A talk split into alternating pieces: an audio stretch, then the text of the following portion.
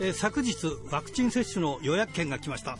本日早速かかりつけ医に予約したところなんと1ヶ月先となりました、えー、集団接種の方はもっとかかりそうです。目指せワクチン接種ひらがなの荒井圭です。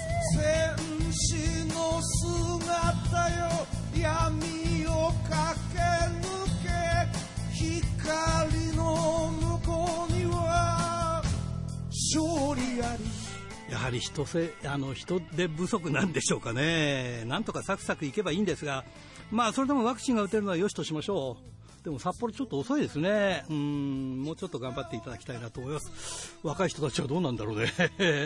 ということで、今週も元気に張り切ってまいりましょう。まずはこちらからです。くじける心洗い流し、汗と涙洗い流し、一つ一つ噛みしめながら戦う敵は己だけ。チャンピオンベルトだけじゃない大事なものに気づいている。さあ今日のゲストはこの方です。ヤコ選手です。こんばんは。こんばんは。よろしくお願いします。さあ、僕らが知っているのは、藤ヶ崎ヤコ選手という名前で、今はヤコ選手という。はい、そうです。今、ヤコで、今、アルファベットで、あの、ヤコっていう名前で一応活動させていただいております。これ、いつ頃からヤコ選手になったんですか？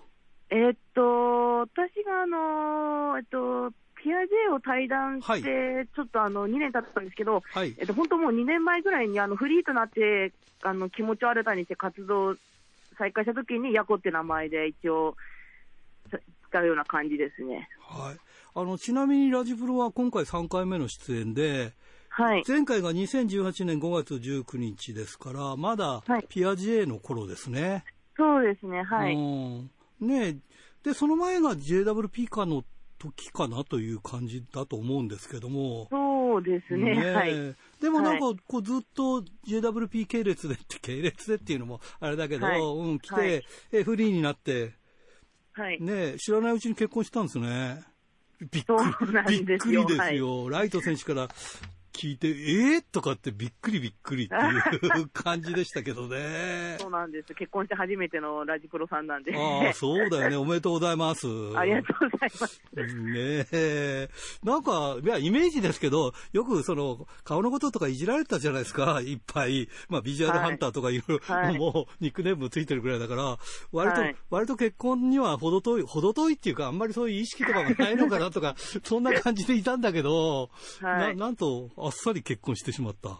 そうなんです。自分でもちょっと驚きました。あ、そうなんですか。なんかもう、したくてしたくてとかっていう感じではなかったんだ。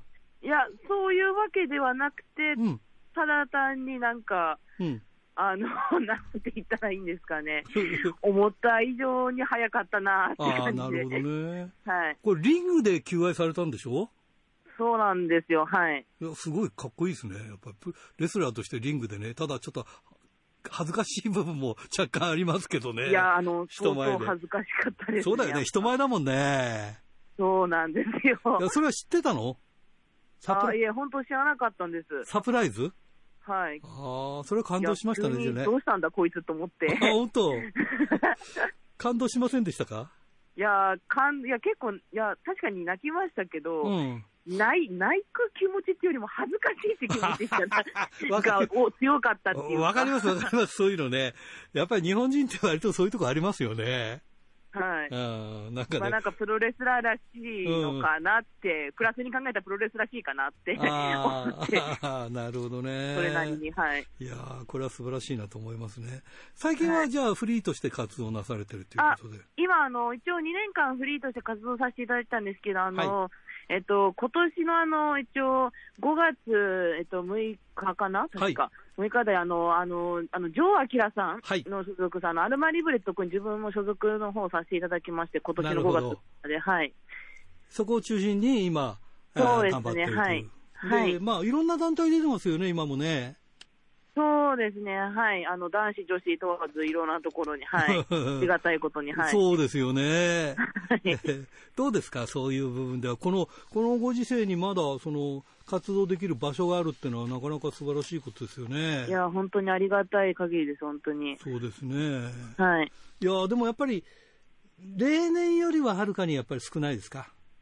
そうですね、まあ、はい。いや、でも、去年と比べたら逆になんか、増えたような感じはするんですよね。私の中では。はい売れっ子っていうやつじゃないですか、それ。いやいや、いやでもつい最近ですよ、試合数増えたら。今月ぐらいです、試合数あ、本当？はい。いやそれはね、どこでも、み、皆さんそうだけどね、予定してたものが全部ダメになって、で、緊急事態宣言で出れないとかでしょ？はい、そうなんですね。はい。今はどちらを中心に、じゃあその、まあ、あの、アロマリブレの話はこの間ちょっとジョー・アキラ選手からも聞いたんですけど、まだその、そんなに二月に一遍くらいの割合でやってますよ、みたいな感じでしたから、はい。はい、そうすると、必然的に、まあ、他の団体とか、まあ、他のユニットとか、はい、まあ、そういう形で活動してらっしゃるんでしょ？あまあそうですね、はい、まあ、ユニットは別に僕所属してるわけじゃないんですけど、はい、あなるほどね、はい、うん、で今はあれですか、シングルで中心あのシングル中心に戦ってるってことになりますそうですね、はい、シングル中心で、はい、うん、今、ベルトとかなんか関わってますか？あいえ、まだあの、えっと、まだ、はい、フリーな、フリーっていうか、あの、所属になって一回もまだベルト特に巻いてなくて、まだ一回も。このアロマリブレでは、その女子の、あの、ベルトとかは作るんですか？ないですよ。いや、今のところは、その話は、はい。ということは、あの、はい、男女どっちが挑戦してもいいみたいな感じになるんですか？それもちょっと違う？そうですね、ベルト自体がまだあそこはないまだないんだ。所属してるところは、はい、今、結構あの団体でも、女子、男子分けないで、えー、別に誰が取ってもいいよみたいな、そういうベルトもなんか増えてきてますよね。そうですね、うん、そうはい、うん、だから、これ、なんかね、アロマリブレでも、こう、そういう意味ではベルトができたら、面白くなってくるんでしょうね、いろいろとね。そうですよね、はい。どうですか？あのー、今何人くらいでそちらはやられてるんですか？えっと、今は、あの、4人ですね、はい。4人はい。女子選手は？女子選手、あのー、中学生、あの、えっと、3年生の子がいるんです聞いた聞いた、中学生ね。はい。なんかすごいという話で、中学生の終わりには。そうなんですよ、はい。もうでも、デビューはなさってるんですか、その中学生の方もうデビューしてますね、はい。ああ、じゃあ中学生だけどプロだ。そうなんですよ、はい。ああ、なんかね、やっぱりそのもう中学生がデビューするなんてもう末恐ろしい話でしょう。いやそうですね、はい。5年経ってもまだ二十歳とかいう感じでしょ？そうですよね、羨ましいですよ。羨ましいですよね。はいまあね、アイスリボンが、まあ、一時っていうか、今もまあそうだけど、中学生でデビューとかいっぱいいましたからね。そうですよね、はい。どうですか？あの、一緒に戦ったり、戦ったりはしてるんですか？その中学生と。そうですね、はい。何回か一緒にタッグ組んだりとかして、あの一応私からしたら一応妹みたいな感じなんで。ああ、本当はい、当然、その、はい、トレーナーみたいな感じで、小技を教えたりとか、いろんなこともしている。そうですね、私とあのジョーさんって一緒に練習、はい、行動練習してい、いろいろと教えてあげてはいるんですけど、はい、それすごいことですね、ジョジョー選手ももともとねスネあの、スネークピットからだから、そういう意味ではバックボーンすごいしね、はい、もうね、はい、ヤコ選手もずっともう JWP からこうやってきてるから、そういう意味ではバックボーンすごい、そういう人たちに教わってるっていうのは、すごいですね、これね。いや、私はまだまだなんです いやいやいやいやいやいやいや。ねえ。どうですか？じゃあ今は、こう、まあ、フリーというか、まあ、所属、新しい団体に所属して、こう、もう楽しくやってるという感じですか？はい、そうですね、はい。うん。どうですか？あの、なんかこの間旦那さんに聞いたら、ライト選手に聞いたら、いや、はい、あの、仕事だから、なかなかあの、一緒にはいない、いなかったりすることも多いんだよとか、今、今大阪行ってますとかなんか言ってましたから。はあ。あ、そうでしたね。多分、あのそうですね、その日は自分があの大阪であのこれがプロレスさんに出てたので、はい、ちょうど、はい、約、まあ、はい、そうですね。はい、5日間ぐらいずっと大阪にいたので。ああ、なるほどね。はい。でも今の時期ね、移動するなとか言われるから、なかなか大変ですよね。いや、大変です。はい。もう人の食いぶち、狭めるなよって感じですもんね。そうですね。うん、もう気に、もう気にしないことにしてます。誰になりようが言われああ、そうだよね。そんなこと言って、はい、うん、しょうがないですもんね。今頃気にしたってしょうがないなとそう、やるべきことをね。はい。うん。とあの、なんで、あの、あの感染防止さえちゃんとしてればいいかな。そうそう、そういうことなんですよね。ここまでシビアにならなくていいんじゃないのかなって、これ私の意見なんですけど。いや、まあそうそうなんですけどね、はい、まあ一応だから大きく人流を止めるっていう話があるんでね、はい、まあだけどね、それがどこまでっていうのもあるしね、で実際にだってあの通勤してる人はこうなんか県またいだりとか、都市またいで行ったり来たりしてますからね。そうですよね、うん、はい。だからなかなかそこはね、テレワークで、テレワークで戦えないっちゅうんだっていう感じですよね。無理ですね。無理だよね。いや、でも考えたら面白いかもしれない？テレワークでこうやってるところを映してって。はい。うん、痛くも痒くもないそうだよね。足4の字だとこの野郎とか言ったら向こうからね、こう、返し技だぞとか言って、なんかね、はい、うん、ダメだね、それはね。新しい心意気だと思いますけど、ね、どうやどうやって決着つけるの そうだ、そうだね。はい。いやでもなんかいいですね。新たに、まあ、いろんな意味で、家庭的にもいろいろ、まあ、ちょっと今こんな時期でちょっと大変でしょうけれども、まあ、その希望に燃えてるっていう感じではあるんでしょ？はい、うん、はい、そうですね。はい、で、新しい団体作って、この新しい団体をこれから大きくしていくっていう感じでしょ？はい。ね、はい。どうですか？みんな、メンバーもまあ、あの皆さん、あの気兼ねのない人たちだから、はい、もうなんか、すごい、あの、ジョー選手も、ヤコだよ、ヤコとかって、なんかすごくなんか、可愛らしげに呼んでましたから。いや兄兄貴分でもう、アルマリブレ本当兄弟みたいなもんですからね。なるほどね。ジョーさんが長男で、私が長女で、あのその中学生の子が次女って感じで。なるほどね。いや、いいですよね。はい、やっぱりそういう、なんか、あの、自分たちの気の合う人とやれるのが一番いいですよね。あそうですね、はい。とりあえずね、はい、今年なんか目標ありますか？あの、例えばベルト取ってやるぞとか、この団体やってやるぞとか。そうですね、今年は、はい、あのーうちの所属してたベルトはないんですけど、うん、どこかあのやっぱ他団体のベルトを狙いたいなと思ってありますああ、なるほどね、そうすれば自分の団体に、おい、今度はあの挑戦してこいよって呼ぶこともできますもんね。はい、うん、はい、そうなんです。はい。あいいですね。いや、そろそろちょっと結果が欲しいなと思って。そうだね。まあ結婚では結果出しましたからね。次はベルト次はちゃんと、あの、プロレスの方の。そう、はい、どっかの団体のベルトをしっかり巻いて、ということで、はい、え今年の目標でございますね。はい。わ、はい、かりました。えー、すいません、ありがとうございます。はい。えー、また機会があったらよろしくお願いします。はい。ぜひよろしくお願いします。それでは次の方を紹介していただきますが、どなたを紹介していただけますか？えー、っと、ちょっとまだ、あの、交渉中なんですあ、そうですか。まだ、はい。わかりました。はい。楽しみにしております。はい。えー、それでは最後になります、全国のファンの皆さんにメッセージをお願いします。はい、えー、っと、私、やこ、えっと、今、新しい、えっと、団体所属しまして、今、男子、女子問わずいろいろな選手と戦えて、今、すごい充実したプロレス生活を送っておりますので、ぜひ、あの、ヤコ兼、あの、アルマンリブレに興味がありましたら、あの、YouTube などでいろいろと、あの、試合など配信されておりますので、ぜひ、あの、今このご時世なんですけど、ちょっと一応見ていただけたらありがたいです。よろしくお願いします。ドクターはい、どうも。今週もよろしくお願いします。はい、よろしくお願いします。はい、今週の話題は、まあ、今週も、はい、いろんなニュースがありましたけどね。はい。まあ、あの、プロレス界もちょっと、あの、やや停滞気味のところもあったんですけれどもね、うんはい、まあ、ここへ来て、えー、オリンピックも開催させるんですね、どうもね。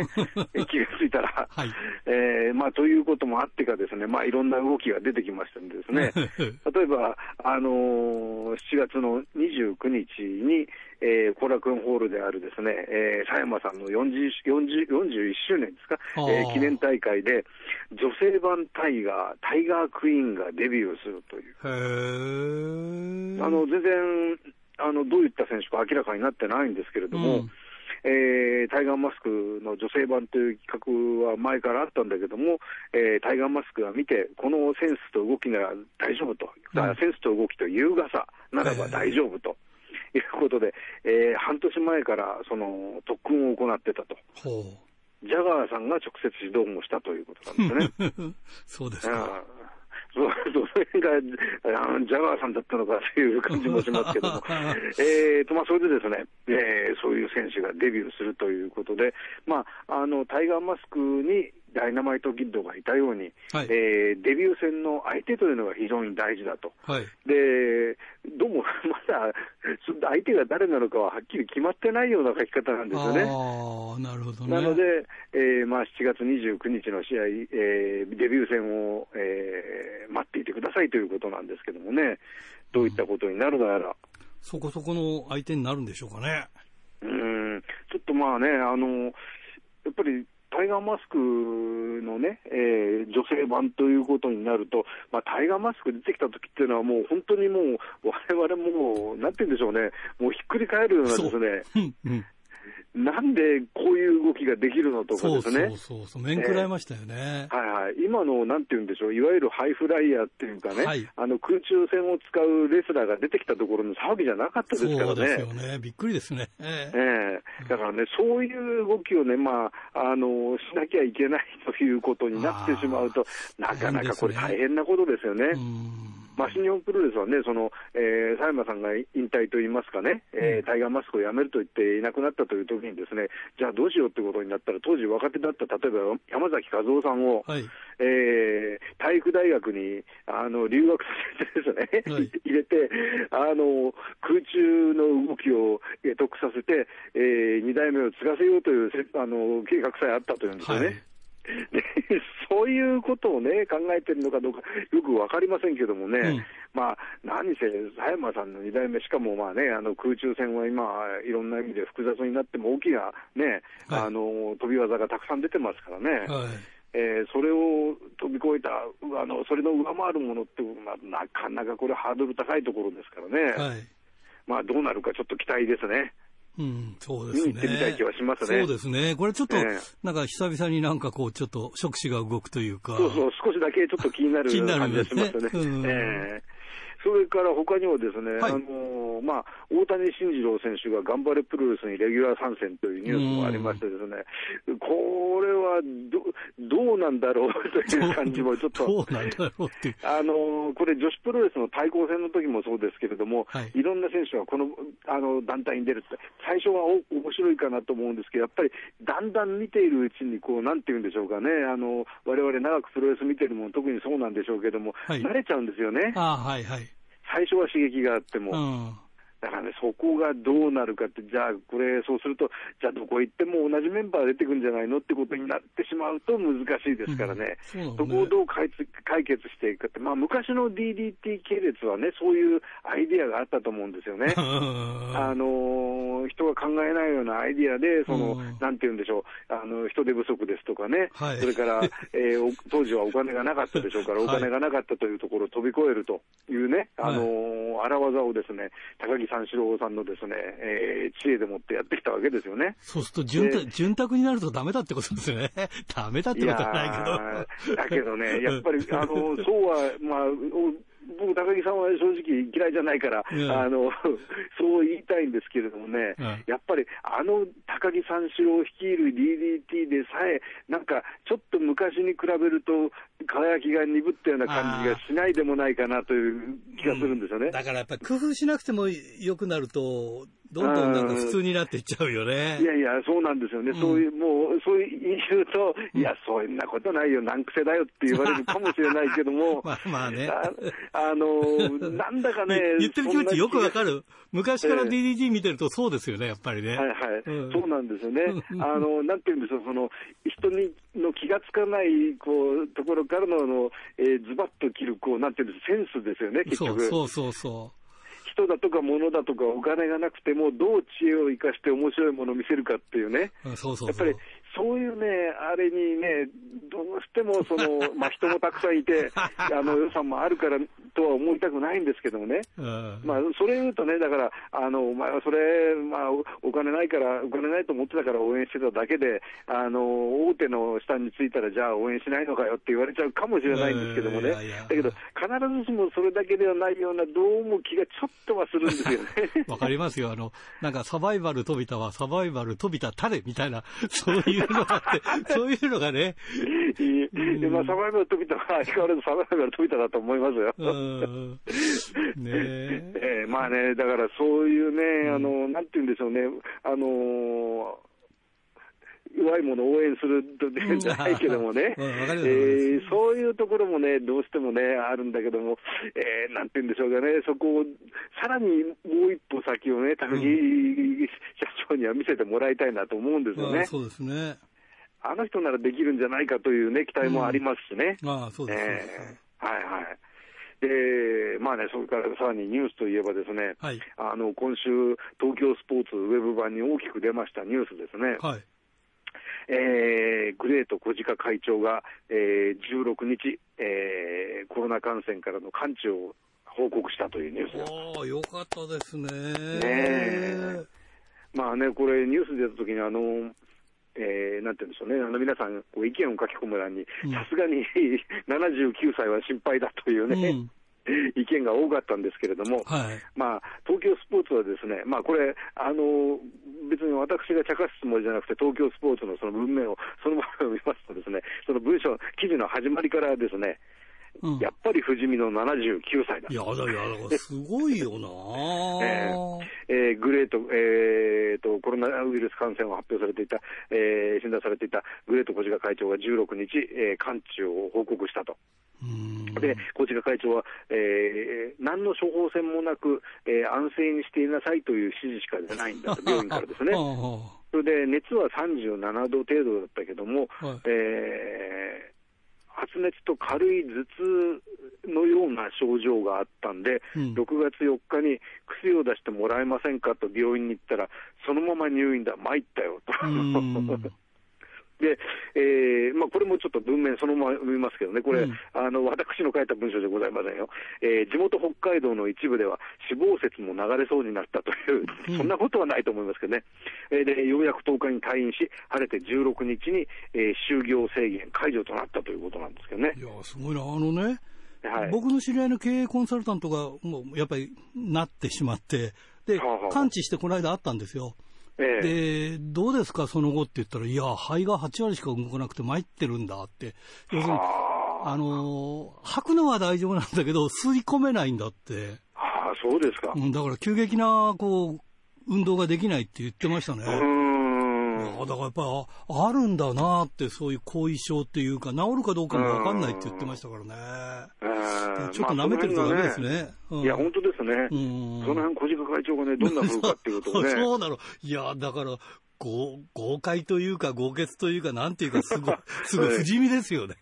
いや、まさに不死身、もう、コロナも乗り越えたから、もうあれですね、あの、お母さんと同じで、もう100歳までいくかもしれないとそうかもしれないですね。えー、まあ、そんなこんなでですね、あの、はい、大日本プロレスも、あの、選手のね、はい、えー、感染が発表されましてね、はい、えー、まあ、後楽園ホール大会、新木場大会を延期ということになっておりましたけれども、はい、えー、ようやく、えー、まあ、道場マッチが、えーと、き昨日というか土曜日ありましてね、はい、その、えー、ホールでの大会が、えー、6月24日、今度の木曜日、うん、えー、新木場大会から再開ということになりまして、うん。で、あの、もともと当初の予定では、その先週、先々週か、えー、の、えー、日曜日の後楽園ホール大会で、一期当選というあのリーグ戦ですね、はい、の準決勝2試合と、その後メインイベントで、えー、決勝戦が行われるというね、はい、ことになってましてね、その勝ち抜くためには、えー、1日で2試合しなければいけないと。うんいうことになってたわけですけれども、今回、その木曜日、24日木曜日の新木場大会で準決勝、うん、それから26日、えー、じゃないや、28日月曜日の後、えー、楽園ホール大会、これ夜ですね、うん、これで決勝が行われるということでですね、うん、えー、まあ、あのーなんて言いますか、やっぱり大きな会場でね、決勝を行いたいということで、こういう形になったかと思いますけれどもね、まあ、選手にとってもこれ、悪くはない形じゃないかと思うんですよね。うんだからなんか、待ちに待ったという感じになっちゃいましたね。いや、ね間に休みが入ってしまったんで、こうもともとね、あの、一期当選っていうのは、毎年長丁場なんですけれども、うん、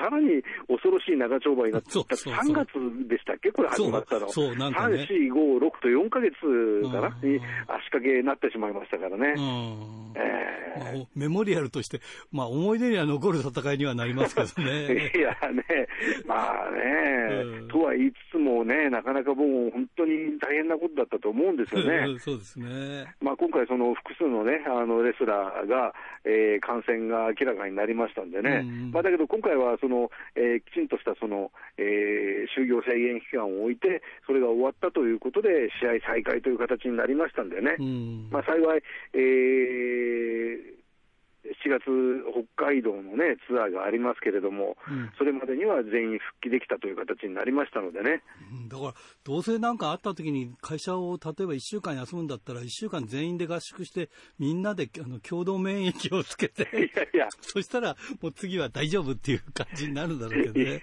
いや、共同免疫っていうか、かかってない人もいるでしょうからね。まあそうなんですけどね。でも危ないですからね、逆にね。まあ、だけどね、あの、うん、今、例えば選手の人たちはね、まあ20代の人もいるわけで、はい、その人たちにワクチンが行き着くのがいつになるかということはね。そうなんだよね。まあこれ大日本だけの問題じゃないですけどね。思ったよりその予約で、あの、サクッと行くと思ったんですよ、僕、あの、えー、予約がね。あの、はい、接種券が来たんで、と電話はかからない、予約したら、まあ、かかりつけ、僕、かかりつけにがいるんで、で、かかりつけでって言ったら、一月先になりますって、えって。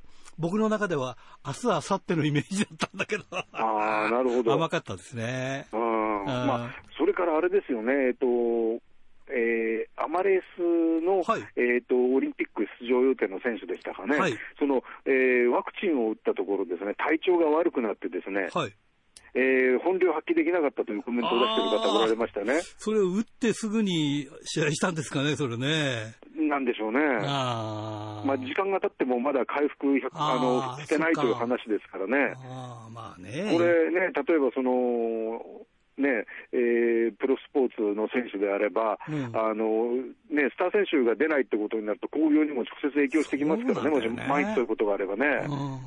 だからね、はい。運も実力ってこともあります？でも、うん。だからやっぱりそのタイミングとかもあるんだね。だから。いや、本当ですね。うん。野球の選手なんかでも、よく、ええ、あの、すごい一流選手が怪我して、で、その後にポンとや、その選手が休んで、ポンと入ってきて、その選手が売れるっていうのがありますからね。ああ、なるほど。運っていうのがあるんだよね、ねだから。あなるほど。そういうね、あの、うん、なんて言うんでしょうね。うん、えー、タイミング、いいタイミングでチャンスをもらうというね。そう流れって、まあ、それ引き寄せるのも、その力なんでしょうけどね。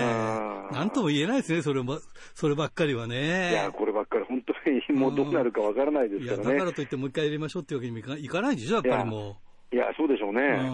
えー、まあ、それで、まあ、今回、大日本プロレス、こういう形になりましたけれどもね、はい、あの他の団体も今お話したように、そのえー、まだ若い人たちはね、ワクチン打ってないわけですから、うん、この次またどっかで同じようなケースが出るということは、十分あり得ることですよね。まだあるんですね、じゃあね。ねまあね、それがワクチンがある程度行き渡るなり、あるいはその世の中の、えー、感染がちょっとあの下火になってくるなりってことにならないと、ちょっとこれ、まだなんとも言えないでしょうかね。そうですね。でもなんか、えー、えー、そういうことがあって、ああ、今の現状ってのはよくわかりましたよ。でもね。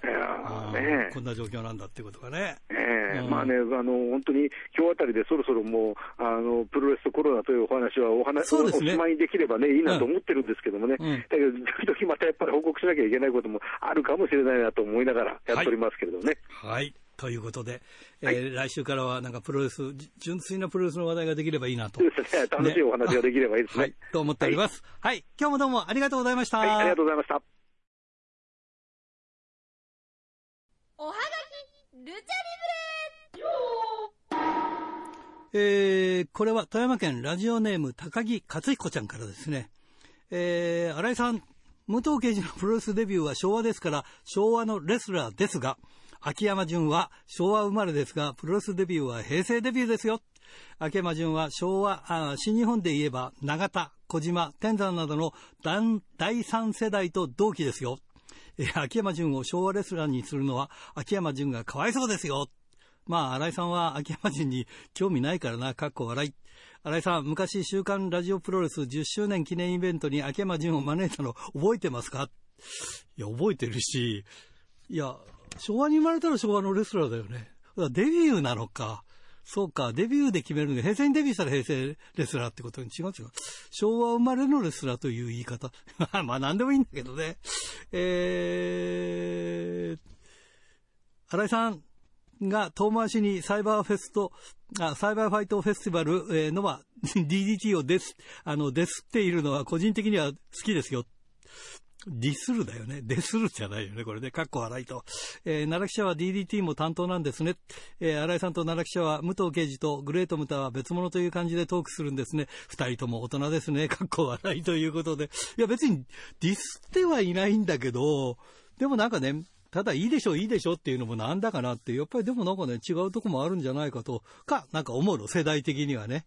うん、今日のあの、ドクターもちょっといろんなことを言ってたけど、DDT の話ね。やっぱ、長年見てるとそういうとこあるんだよね。はい。えー、それからこれ、エベッシュの陣来修太君からですね、えー、来月の新日本プロレスのチケットを、えー、早速購入しました。えいつもの鍛えるではないのは、死の施設だと急にダメになることを懸念したのでしょうね、と。えー、マコモナイアイスアリーナのプロレス観戦は2017年11月19日の全日本プロレス以来で、あ、これ見たわ、これ。俺もね、この時ね。えー、この時は前日に大雪が降って暖房のない会場で震えながら見ていた記憶があります。俺もね、知らないからね、なんでここ暖房ないんだって、それはアイスアリーナに暖房ないよなって、そうだよねって、そういうことですね。はい。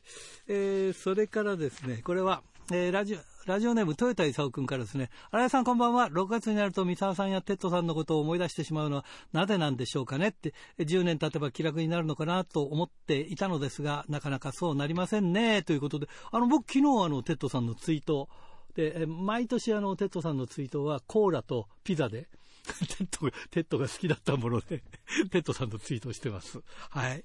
えー、三沢光晴メモリアルが行われた清宮対小川が素晴らしかったですね。えー、序盤の大半をヘッドロックとスリーパーで組み立った清宮選手の確かなテクニックと、その何枚も上を行く小川選手のうまさ。まさか25分過ぎから小川選手が足攻めに行くとは思いませんでした。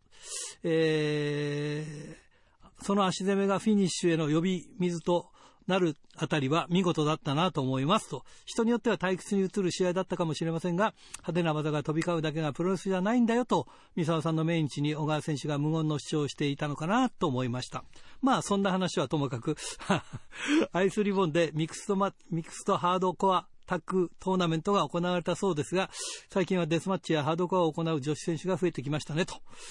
えー、個人的に思うのはデスマッチファイターが少ないのもそうですが、えデスマッチを裁くレフリーや状況判断のできるセコンドが少ないなと思います。デスマッチに限らずですが、レフリーやセコンド、リングアナなど選手以外の部分にも光が当たってほしいなと思いますねということで、まあ、まさにその通りだよね。そう、それこそテッドさんの弟子はね、今もあのデスマッチいろいろとさばいてますからね、えー、成長しましたね。はい。えー、これは、岡崎隆則君、ユーフ通軍、阿平町ですね。毎週楽しく拝聴してます。最近 YouTube で猪木さんとの姿を拝見しました。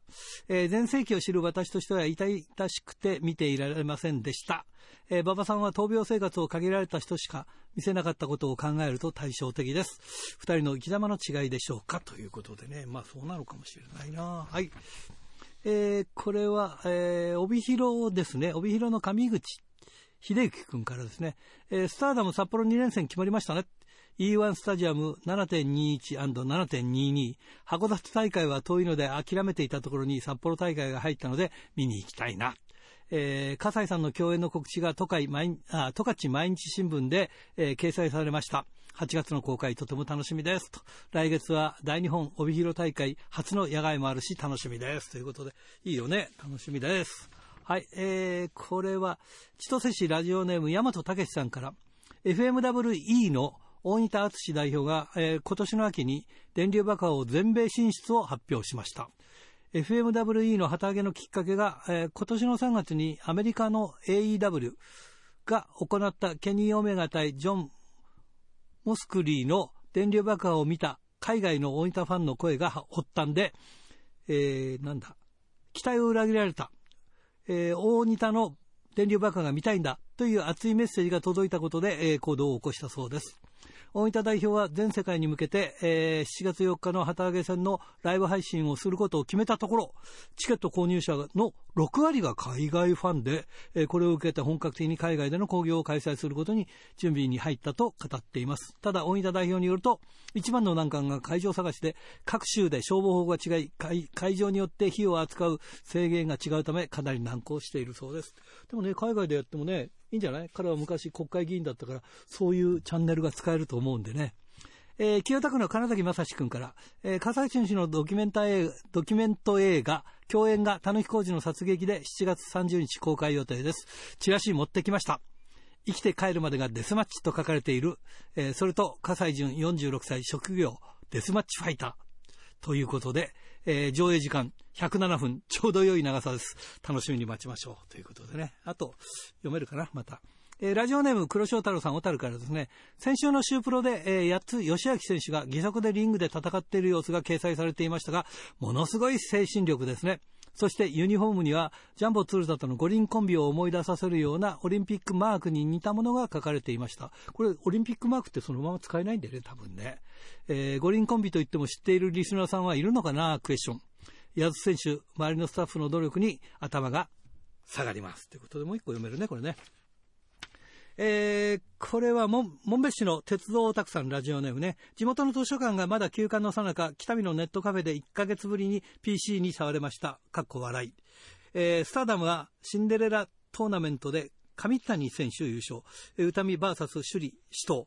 E1 スタジアムで7月2連戦です。と、僕は新日をパスしてスターダムに行こうかな。コロナ次第ですが、ということでね。その他ね、今日たくさんいただいてますけど、ちょっと時間がなくてね、最近増やしてますが、まあこんな感じでございます。ということで、おはがき、ルチャリブレでした。さあ、今日のゲストはこの方です。KG 選手です。こんばんは。こんばんは、どうも、ハシャです。おめでとうありがとうございます。いよいよ、敗者復活から上がったんだよね。やりました。すごいなやりましたよ。今年の一番だね。いや、本当ですか？そういうことだよね。いや、もう。うん。まさか。そうです。本人はもう取る気満々だった。はい、いや、そうですね。いつもなんか、ちょうどこう、微妙な位置で終わってしまってたんで。ああ、そうだよね。はい。たださ、はい、今回はまあ札幌でもそうだったけど、土井ちゃんとか、はい、要するにコロナで欠場選手が出て、そのまま、はい、まあ、フェードアウトみたいな形になってしまって、はい、まあ、全員が全部出れたという形ではないよね、最後まで。そうなんですよね。全うしたって。だからこう、はい、だから、イチャモンつけようと思ったらなんだよって、そういう選手側からは言い訳というか、そういうのはありますよね。まあ、でも、やったもん勝ちだからね。勝てば、ね、勝てば官軍だけどね。まあ、ね、前、前回とかでも、まあ、怪我で途中で、ね、うん、欠場になっちゃった人とかもいるんで、うん、まあ、致し方ないかなそうだよね。まあ、自己管理だもんな、はい、そういう意味ではね。プロ、プロだからさ。いやー、まあでもしょうがないっすね。ねでも、どこでもらうかわかんないそう、コンタクトスポーツだからね。本当相手が、だから、それで、本人になってなくても一応ね、こう、そうそういう隔離されちゃうというかね、かわいそうっちゃかわいそうだよね。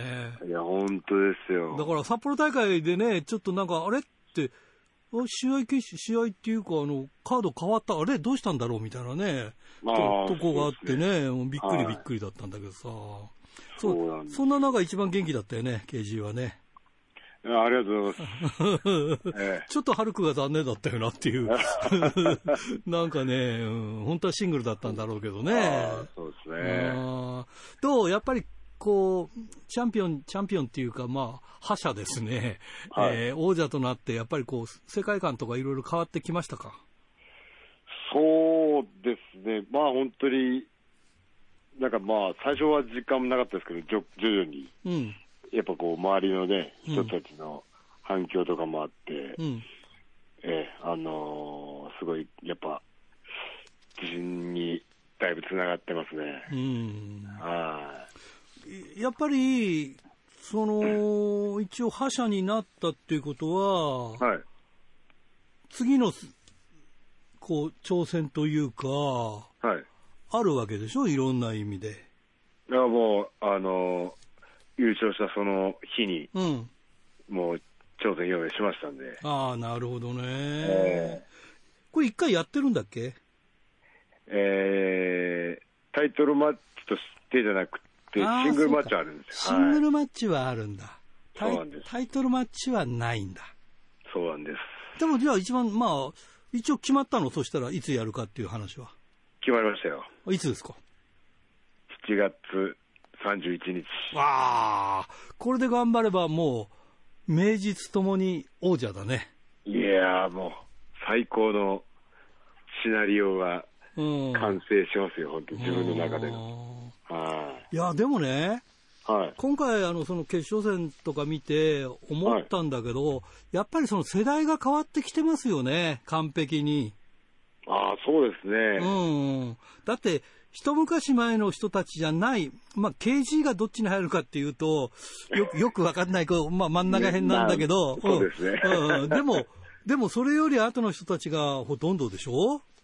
そうですね。もう本当にその、ね、あのコロナの欠場があったのは、うん、まあ、あるんですけど、うん、ミノーラがね、すごい成長して、いや、だから決勝まで、はい、びっくりっていうか、ある部分ノーマークだったでしょ？そうでもない。いや、いや、でもそうですね、そんな感じですね。うん。だって、今、まあまあ、あのー、いろいろとこう、なんかポイントになるところで箕浦って名前は聞いてたけど、何かこういう形でその箕浦がっていう形でこう、結果を出してた部分ってないじゃないですか。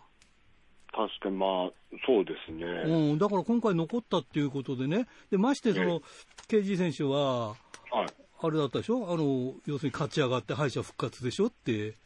だから、どう考えても箕浦、頑張れ箕浦じゃないけど、箕浦の方が、っていうイメージがあるじゃないですか。ああ、確かに。そうだよね。ねはい。いや、だからやっぱりすごいなっていう、その、いや、僕らなんかは、本当に最初から見てるから、それこそ登竜門から見てるから、はい、あの、まあ、いろいろと、こう、その、昔からやってる人たちも、すごいそういうムーブが好きで、楽しいんだけど、はい、やっぱり若い人たちが出てくると、やっぱり違うもんね。いろんな、ね。またね、やっぱ、そう、そうだと思います。はい。うんいやでもよくやったよね。いやありがとうございます。それに尽きるわ。いやいや、でもね、はい、KG は、まあ、ある、ここ何年ぐらいだろう？ここ2、3年？ちょっとやっぱりこう、スポットが当たってきて、やっとそれが形としてボンと出たっていう形？花開いた。まあちょっと時間はかかってますけどね。えー、まあ自分でユニット持ったもんね、ある時期からね。そうですね。やっぱこれでやっぱりその、ユニットリーダーとして、やっぱりその、うん、中心人物という形でみんなにこう、えー、認知されて、で、やっぱりベルトの一つもなっていうんで、でっかい、まあ、でっかい、ベルトになるのかい、これは。キングオブゲートっていうのは。ベルトか。これは称号ですか？称号かね。ね、そうだよね。ね毎年違うからね、はい、ずっと持ち続けるってわけいかないもんね。そうですね。あでも称号を取ったっていうことだもんね。はい、だから2021年の一番強いやつって言い方でいいんでしょ、これ。あ、ありがとうございます。そうだよね。いや本当に、すごい話だな。いやいやいや、もう。まあでもあのー、タックではね、はい。取ってるじゃないですか。いろいろ。トライア。まあ、トライアングルは、はい、うん、ブレイブもそうじゃなかったっけ？ブレイブ、そうですね。あと、ドリームとツインはないですね。ああ、そうか、そうか、そうか。はい、あと残るはドリームゲート。いや、やっぱそうですね。やっぱそこにつきますよ。そこに尽きるよね。ええー、なんだかんだ言っても、やっぱりそこが一番だもんね。そうなんですよ。頂頂点ってやつ？まあそうですね。どう？その、相手、相手っていうか、もう、だから、この辺もさ、はい、今のチャンピオンなんか、あの、ラジプロの25周年の時にラジプロに出てくれたんだよ。そうですよね。うん。いや、だからまだペ、まあ正直ペーペーだったからね。はい。うん。やっぱ何がきっかけでこう、びっくりだよね。とするかわかんないですよね。うん。メキシコ行ってきて、メキシコ帰りで急に花開いたもんね。そうですね。何だったんだ、あれ。いやこっちが聞きたいですよ。こっちが聞きたい。えどうなの？もう舐めてはいないでしょ、当然、その若手だという、そう昔の感覚はないでしょ。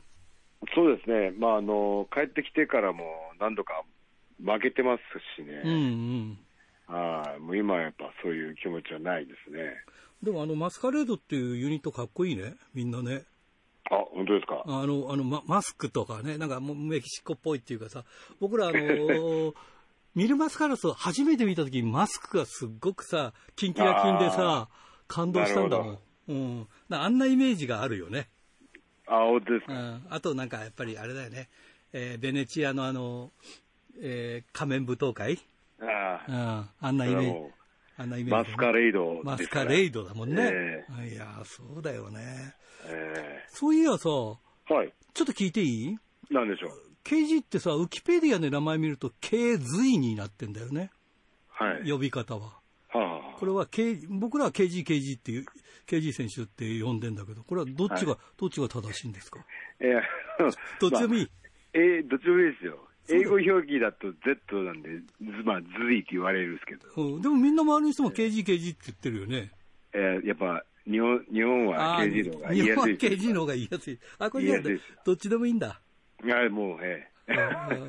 もう沢田って言ってるやつもいますから、ね、いやいやいや、和樹はいない、さすがに。和樹はそうですね、あんまりいない。ああ、なるほどね。沢田ってダメだよね。本名言っちゃダメだよね。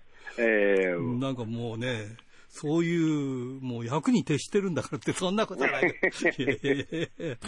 でもユニットもなんか新しい、あの、はい、ボクティモドラゴンが入ったりとかして、踊れてびっくりだよね。はい、そうなんですよ。えー、やっぱな、なんだかんだね、うん、器用なやつなんで、うんえー、やっぱね、ここで、バンとまた大暴れしてほしいなと。なんか、あの、相撲取りみたいな格好してますよね、コスチュームね。そうですね。まあ、某レスラーをモチーフにしたと思うんですけど。えー、なんか藤井さんと一緒に組めばいいのになとかって思うんだけどさ。そうなるとちょっと大変だ大変なんでね。そっかそっかそっかそっか。それがもう今や、今何人います？じゃあ、ユニットは。6人ですかね。ああ、増えましたね。増えました。いやー、大したもんですね。で、毎回ね、札幌来るたびにユニット変更あるじゃないですか。はいあでも今回なかったもんね。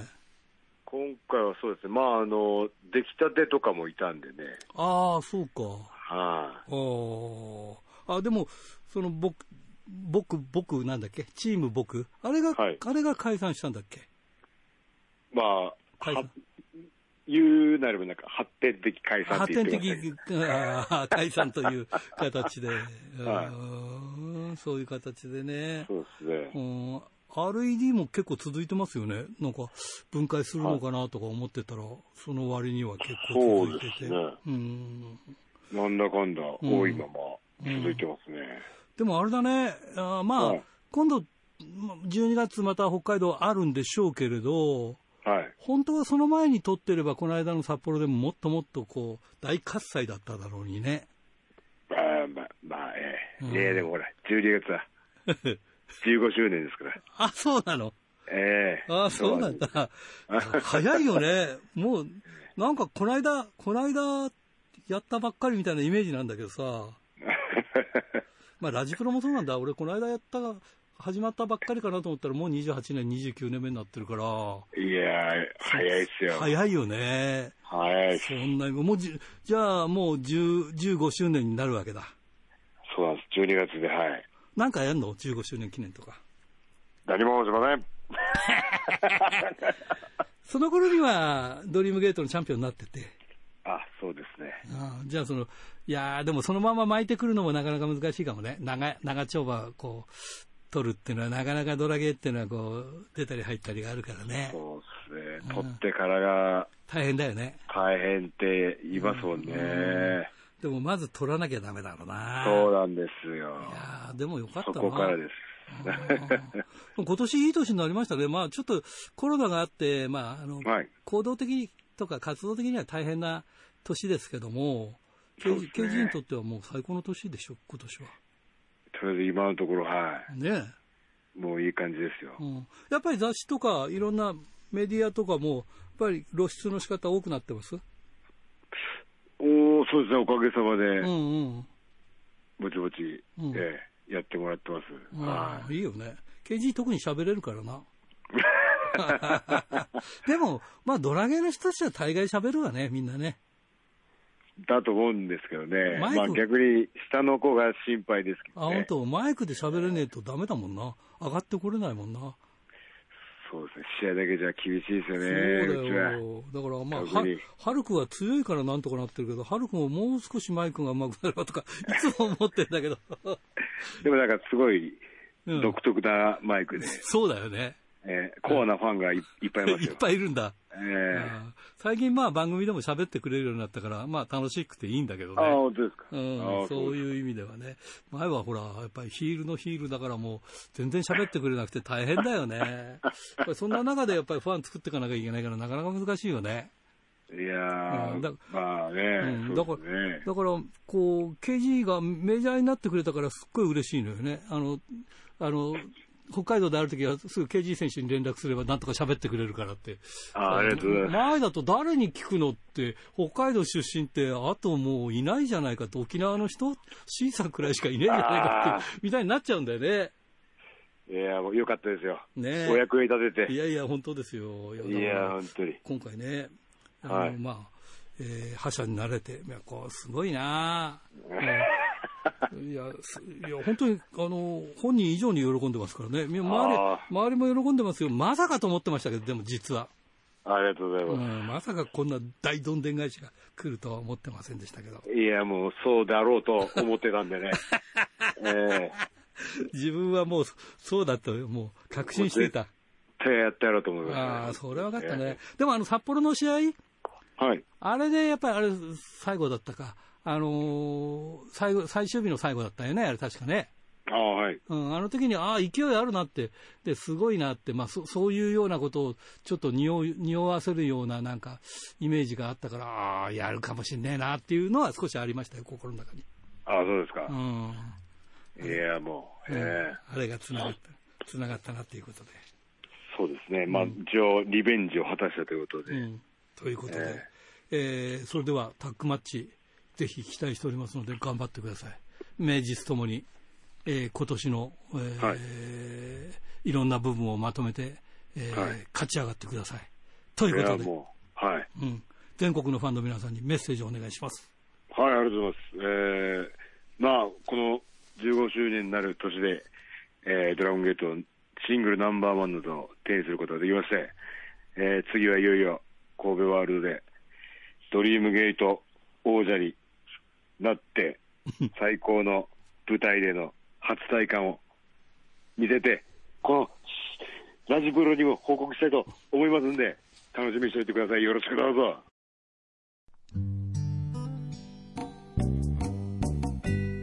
さて、先週のプレゼントの当選者を発表しましょう。先週のプレゼントは、回転寿司クリッパーと回転寿司春楽のお食事券3000円分を3名様にということでした。えー、当選したのは千歳市ラジオネームトリプルインパクトさん他2名様に当たりました。おめでとう。なんか、エニワにはダブルインパクトさんっていうお店があるんですがね。ああ、そうですか。はい。さて、えー、今週のプレゼントは、苫小牧白尾院店舗を持つ回転寿司クリッパーと苫小牧の100円クリッパー、千歳苫小牧にある回転寿司春楽、そして、恵庭苫小牧の宅配店、宅春楽のお食事券、3000分を3名様にプレゼントします。どしどしご応募ください。メールアドレスは rpro.hbc.co.jp ファックスは011-232-1287。宛先は郵便番号060-8501。どちらも HBC ラジオラジプロと書いてください。来週木曜日必着です。インターネットで聞く方は HBC をクリックしてください。ということでね、えー、私の方ももう間もなくワクチンがということで、いつものようにお相手は荒井圭でした。それでは、また来週まで。さようなら一人ぼっちの君をあの日眺めた月だってやっぱり見守るさ。